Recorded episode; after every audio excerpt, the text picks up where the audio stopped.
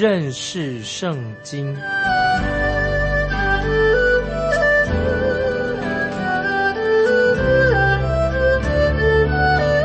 认识上帝的话，把上帝的话带到全世界。本节目是由认识圣经机构和环球广播电台联合制作，欢迎收听。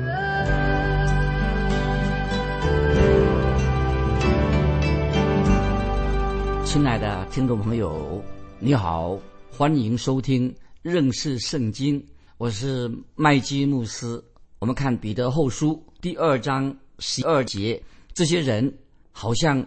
没有灵性，生来就是畜类，已被捉拿宰杀的。他们毁谤所不晓得的事，正在败坏人的时候，自己必遭遇败坏。注意彼得后书二章十二节这个重要的经文，他说到这些人好像没有灵性，生来就是畜类，是指谁呢？就是指那些离教背道的叛徒，叛离圣经的的人，就好像畜生一样来形容。很多人认为。人类是从动物进化而来的，但是我们看旧约圣经和新约圣经的时候，我们都很清楚，人类有时他活得还不如动物啊。有的人他活出还不如禽兽。这些人并不是降尊为卑，没有说他现在已经降卑了，从尊位降到卑微了。其实这些人根本他的行为就像禽兽一样。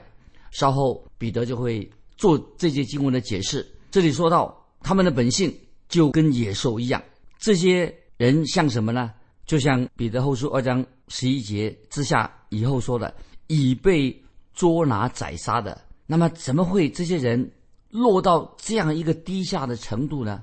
简直是好像这些人真是无药可救了。为什么呢？刚才我们读了经文二章十一节说，他们毁谤所不晓得事情。那彼得是注意这节经文是彼得特别针对当时的。贾师傅他所说的，但是彼得所说的话也可以应用在今天许多那些异端的人他的身上。我自己信主以后，我就发现一件事情，我很惊讶，就是有很多还没有信主的人啊，那人没有信主，但是这些人呐却是非常的聪明，并且他们对圣经看起来啊，他别的事情很聪明，但是看到他们对圣经却是一窍不通。我也看到有些很有才华的人。啊，他们对圣经所说的很简单的圣经道理，他们一无所知。那我现在啊，举个例子，过去曾经有一位英国的国会议员，当然是很有学问的。他在信主、信耶稣之前，悔改信耶稣之前，他的生活非常的放荡，啊，天天的喝酒。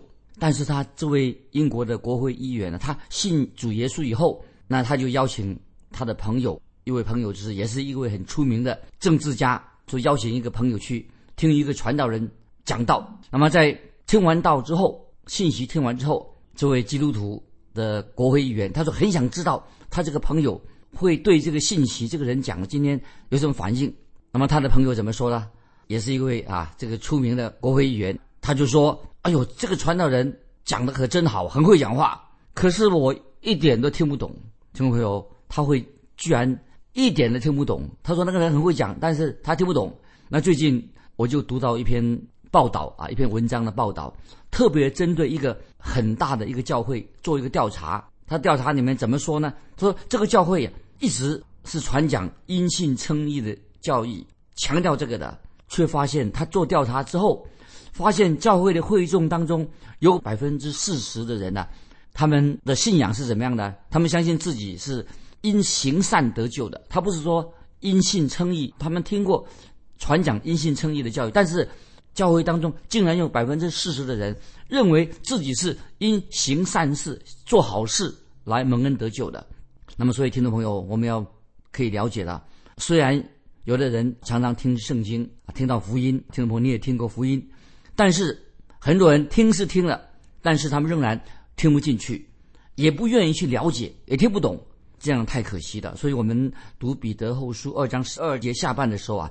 就说得很清楚，他说：“正在败坏人的时候，自己必遭遇败坏。”这个经文是简直是一个警告。之前我们知道彼得已经谈到，啊，神的儿女一定让如果是真正神的儿女，就要脱离世上的这些污秽，脱离罪恶。但是今天教会当中有些人却没有脱离了罪恶以及污秽，那么在他们当中，只有少部分人脱离了世上的污秽。换句话说，很多教会当中还有很多世上的罪人还没有真正悔改。也许有些啊，已经他自己离开了神了。也许他他会这样说：啊，我不会做那些卑鄙下流的事情，我跟别人不一样啊，我自己做的不错，我不会做那些卑鄙下流的事情。但是听众朋友，他们真的不会做一些卑鄙下流的事情吗？也许他们只是摆脱了啊。我再说，他们说他们不会做那些卑鄙下流的事情，但是我认为他们只是摆脱了外在的污秽啊，外外表看起来很好。哎，外表看起来做得很好啊，摆脱了外在的污秽，但是他们内心的败坏没有显明出来，但是他们仍然是摆脱不了内心内心的败坏。所以听众朋友就你就明白了，有些人从外表看起来看起来好像好像很敬虔，好像他也遵守一些礼节，那么他也做了善功，但是这个只是外表的，他的心他的内心却是远离了真神。所以听众朋友，这个人他内心。是一个败坏的啊，他是有个，在他里面有一个败坏的心，他不愿意真正想悔改啊，所以听众朋友，我们要警惕自己。接下来我们看彼得后书二章十三节怎么说？彼得后书二章十三节，行的不义，就得了不义的工价。这些人喜爱白昼宴乐，他们已被玷污，又有瑕疵，正与你们一同坐席。就以自己的诡诈为快乐啊！听众朋友，这些经文也是给我们一个提醒。他说：“行的不义，就得了不义的工价。这些人喜爱白昼宴乐，他们已被玷污，又有瑕疵，正与你们一同坐席，就以自己的诡诈为快乐。”所以，我们从彼得后书二章十三节、十四节，再对这些背逆、背逆神的人啊，做一个描述。听众朋友。现在你应当明白嘛，人心是实在很败坏啊！我们知道人心是非常堕落败坏的。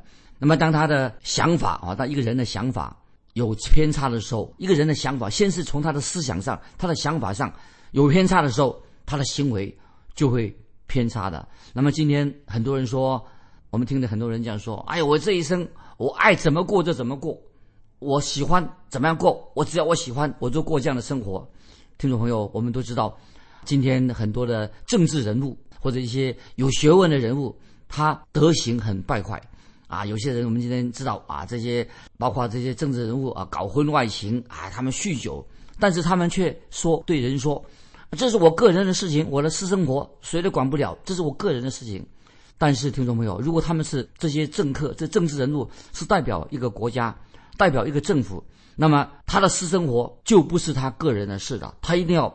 有一个好的见证，如果他继续这样子过一个德行很败坏的生活的话，那么他就不应该成为公务员，不应该担任政府的公职，因为他们的言他们的言行损害的国家的名誉，也伤害了今天许多善良的老百姓。对执政掌权的人，他们的行为应该好有好的见证。所以，听众朋友，我们必须要要求这些执政掌权的人，他们的要谨慎自守，要诚诚信。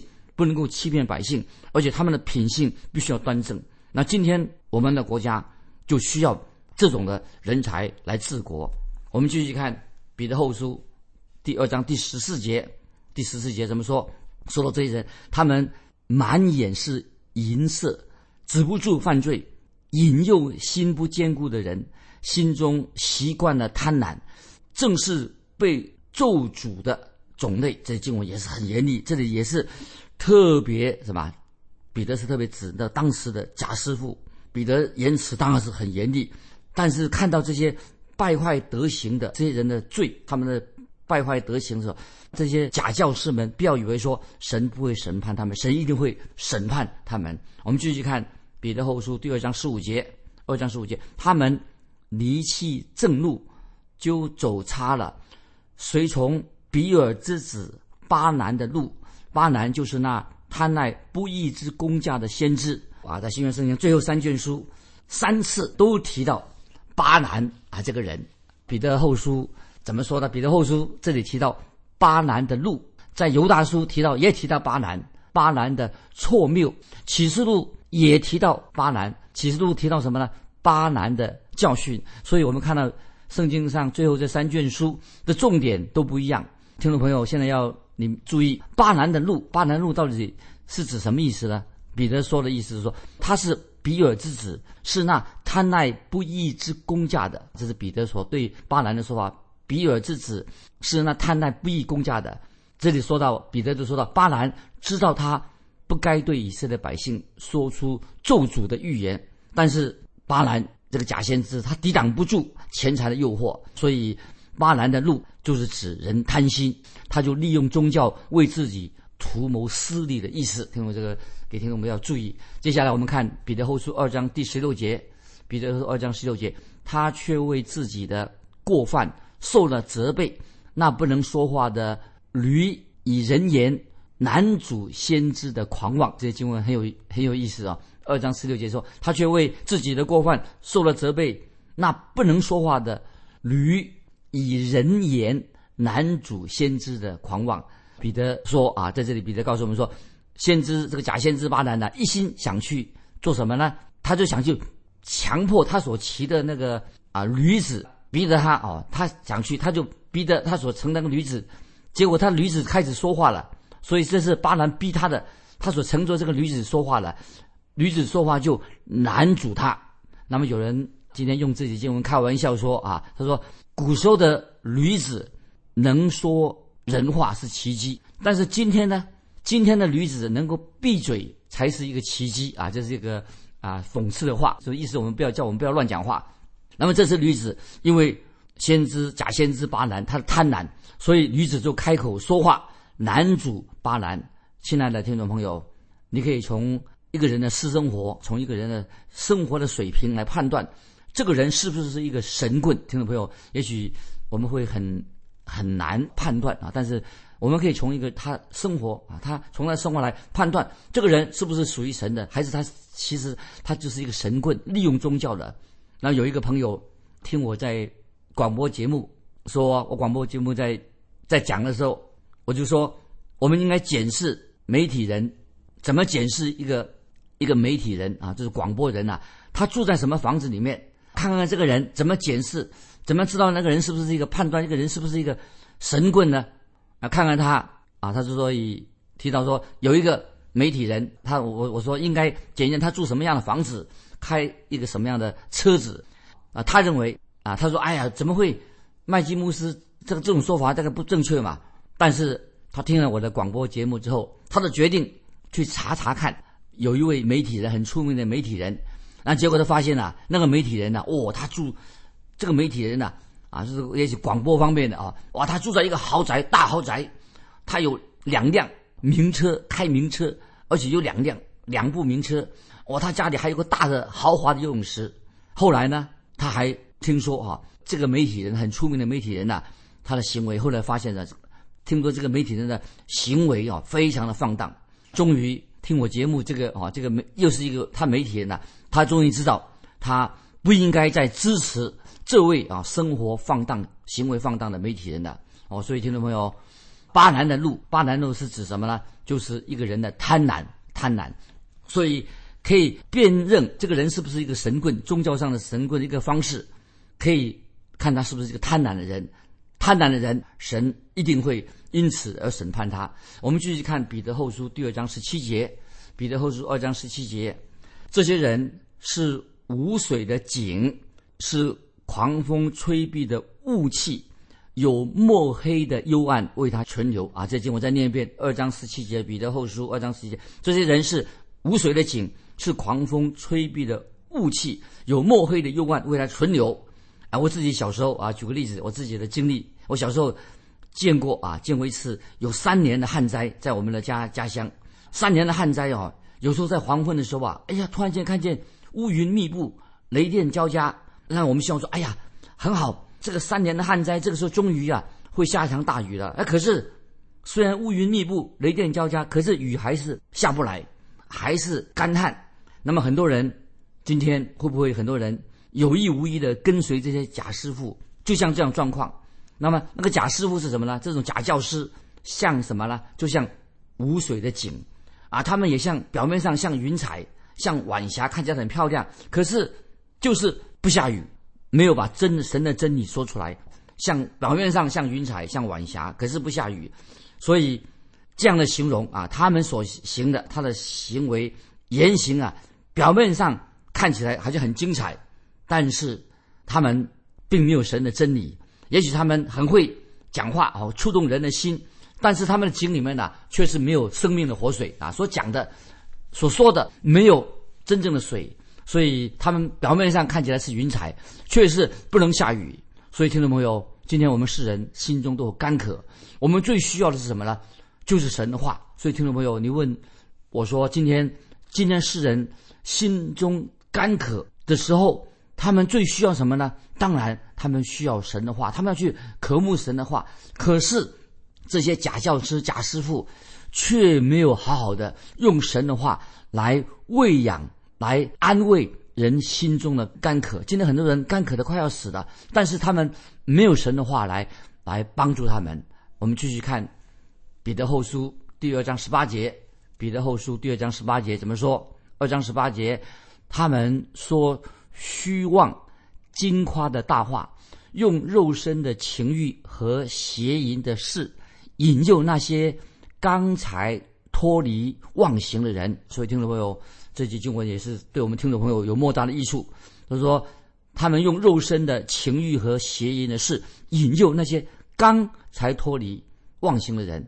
那么说到这些假假教师啊，这些假师傅，他们说虚妄、金夸、夸大、大话。那么这些假师傅其实都是很能够花言巧语的，又是能言善道的，他们很会说话，口才好的不得了。但是这些假师傅是用肉身的情欲跟邪淫的事，要引诱那些刚才脱离妄行的人。所以听众朋友，假师傅啊，他们会很吸引你的耳朵，吸引你的眼目啊，甚至可以嗅觉感到有些味道啊，也可以闻得到。这些假师傅他们那些方法法很多来迷惑人。那么曾经有一个传道人说啊，他怎么说的？这个传道人说啊。他说：“我会在主日，这个传道人呢，他怎么说呢？这个要注意啊。这个传道人说，我在主日的时候啊，我会在我自己的教会里面撒一些香水啊。这个奇怪，那个传道人怎么会这样说？他说我会在啊礼拜天啊在教会里面喷一些香水。那么这个传道人希望什么呢？他说希望我们的教堂啊啊香香喷喷的，有人进到教堂里面呢闻到香味。亲爱的听众朋友，当然你不要误会了，当然是我认为说把教堂打扫干净。”整理的整整齐齐的，让敬拜的人很舒适啊，这个也是一个好事啊，没有什么不好。教会有好的音乐啊，味道香喷喷的也不错。但是我这里所要说的，教会不可以呀，用这种香喷喷的香水啦等等，好听的音乐，用这个来哈来影响，借着将来依靠这种五官啊，用我们的五官的感受。所以意思就是说，因为教会啊，不是依靠这些，依靠这些。好听的音乐啊，香香喷喷的这种香水，不是依靠这些，不用五官这种感受，靠这些五官的感受，因为这些东西会什么，会成为我们肉体里面的情欲啊，诱惑我们了，成为肉体的情欲啊。这听众要希望你明白，彼得这里特别提到这些假师傅，责备这些假师傅，不单是如此，而且说到彼得特别明显的，这些假师傅有一个特别的象征，什么？他们所做的是邪淫的事。就是说，这些假师傅，他们一定是淫乱啊，行为放荡的淫乱性行为。我们看着彼得接下来的口气，就是讽刺啊，这些假师傅啊。我们看下面一节，彼得后书二章十九节，他们应许人得以自由，自己却做败坏的奴仆，因为人被谁制服，就是谁的奴仆。那么这些经文啊，我们可以听众们可以领受。他说：“他们应许人得以自由，自己却做败坏的奴仆。那么这些假师傅口才很好，啊，他会说一些啊，人呢得自由，但是他自己呢，他却自己沉溺在那些邪恶的恶习习惯当中，不能够自拔。他们却很狂妄，很会说话啊，应许别人啊，你听我的啊，你就得到真自由了。但是这个经文告诉我们说，因为人。”被谁制服，就是谁的奴仆。那么，这是今天听众朋友我们可以看到的发生我们现代在现代的景象。很多人嘴巴很会说话啊，应许别人得到自由，你可以得到自由了。可是他们自己啊，却不知道如何的得释放，得到真正神给的自由啊。我们继续看二章二十节，接下一节，彼得后书二章二十节，倘若他们因认识主救主耶稣基督，得以脱离世上的污秽，后来又在其中被缠住、制服，他们幕后的情况就比先前更不好了。听众朋友，这些经文给我们一个警惕。他说到，后来又在其中被缠住、制服，他们幕后的情况就比先前更不好了。这是什么意义呢？说到这些假师傅，这些假师傅，他原来在理性上、在脑袋上啊，他们认识耶稣基督，也认识真理，但是他们却没有悔改归向神，他们却不爱真理，他们拒绝自己所传的道，他们曾经传过的道，结果他们拒绝了神的真理，而且而且还成为什么一个行为败坏的一个奴役啊，被那些败坏被奴役住了。今天也许有人这样说。啊，我很虔诚啊！他这样有人这样说，听众朋友也听过。我很虔诚啊，我是属于某一个教会的啊，但是我却不相信圣经是神的话。那不过啊，我们的教会哦，我们教会很强调爱心跟弟兄之间的兄弟之情啊，所以听众朋友你要注意，他说他强调爱心，也强调兄弟，但是我们不相信神的话。那么今天也许有人说，我们的教会很大，我们教会的崇拜。又活泼有趣啊！我在我们去我们的教会啊，会让人很开心啊。他也许他这样说啊，但是听众朋友要注意，有些人已经脱离的，就是有些人说，他也说也是说，我已经脱离了世上的污秽。但是当他们听到社会上有些罪行、罪社会上有暴力的时候啊，哎，他也会觉得很恐怖。虽然他们也会表面上觉得很恐怖，虽然他们已经。脱离了世上的误会，看起来，哎，他说，啊，我们要强调爱心，啊，强调兄弟之情，啊，我们教会活泼有趣，很开心，啊，我们也要脱离世上的误会，但是他们还不是真正的基督徒，为什么呢？他们没有脱离什么内心的败坏。彼得后书二章二十节是特别强调，啊，他们没有脱离的内心的败坏，表面上好像脱离了世上的误会。那么彼得后书二章二十节啊，就说到说，说的这些人因认识主耶稣基督。他们认识耶稣，但是他们没有。虽然说认识主耶稣基督，他们不是没有听过，意思说他们听过主耶稣的福音。他们听过福音以后，也听过了福音了。我再举个例子，有一个人曾经也是这样跟我说：“他说我几乎每天呢都听认识认识圣经这个节目啊。”他告诉我说：“我每天都听这个节目，但是他说他听我的广播节目的时候认识圣经，但是他说我不能够全盘接受。”因为为什么这个人啊，他会这样对我说？他说他甚至怀疑他到底是不是，他到底是一个真正的基督徒，因为他不知道到底是不是真的有神。所以听众朋友，我们看到这个人他已经知道了福音了。那么有人也给他做了建议了。那么就说：“哎呀，这个人怎么他听了福音了，怎么还不悔改归向神啊？他还不怀疑是不是真的有神？”所以有人就跟我说：“说麦基牧师，你要不要邀他一起打球啊？在。”打球的时候啊，你就跟他顺便传福音啊。那么我就回答我这个朋友说啊，我有向他传福音传了好多次了，但是我认为这是多余的。为什么呢？因为他不听。虽然福音是听了，但是他不信。那么这里彼得继续又说了啊，刚刚才我们的经文读过，彼得继续说说什么呢？我们注意啊，后来又在其中被缠住、制服，他们幕后的情况比先前。更不好了，听众朋友，这些经文注意啊，二章二十节这个警告啊，就是说，后来又在其中被缠住的制服，他们幕后的情况就比先前更更不好了。所以这张这一张经文，听众朋友，我们再去默想，就是针对那些离教背道的假师傅，特别讲到这些假师傅说的啊，这些假师傅偷偷的潜入教会里面，我们不知道他是假师傅，他没有写说脸上写说我是假师傅，他教导一些错误的。错误的道理，他们不尊重圣经，他们离开的就教导人啊，背离了圣经的真理。那么彼得在这里说，他们为什么这样做呢？他们是为了自己的私利，所以他们都曲解神的话。所以假师傅的特征就是什么？他们不遵从基督，而是高抬他们自己。所以假师傅他偶尔引用一两节圣经，顶多是引用一两节。那么他们假师傅会假借宗教之名，披上外表就是啊，我披上一个敬虔的外衣，但是他们口中尽说一些什么空洞的话，不是讲圣经的话，而且他用这些话来误导世人啊。一般没有重生得救的人，以为哦，这个这个传道人啊，这个假教师，他真有学养，真丰富。其实他是一个假教师。这个假教师其实最有兴趣什么？都对钱有兴趣。那么他自夸说：“哎，我有能力可以改变人的生命。”所以，亲爱的听众朋友，我特别要提醒你：如果有人夸口说他会医病啊，有神能医病，或者说他能够行超自然的神迹啊，最好听众朋友你要仔细的检验他一下。一个辨识假师傅的一个方法，最好的方法什么呢？就是你要看他的生活，看看他的生活是不是一个贪婪、过一个糜烂的生活。那么你我都其实我们都不是这些假师傅的假传道啊，假师傅的对手。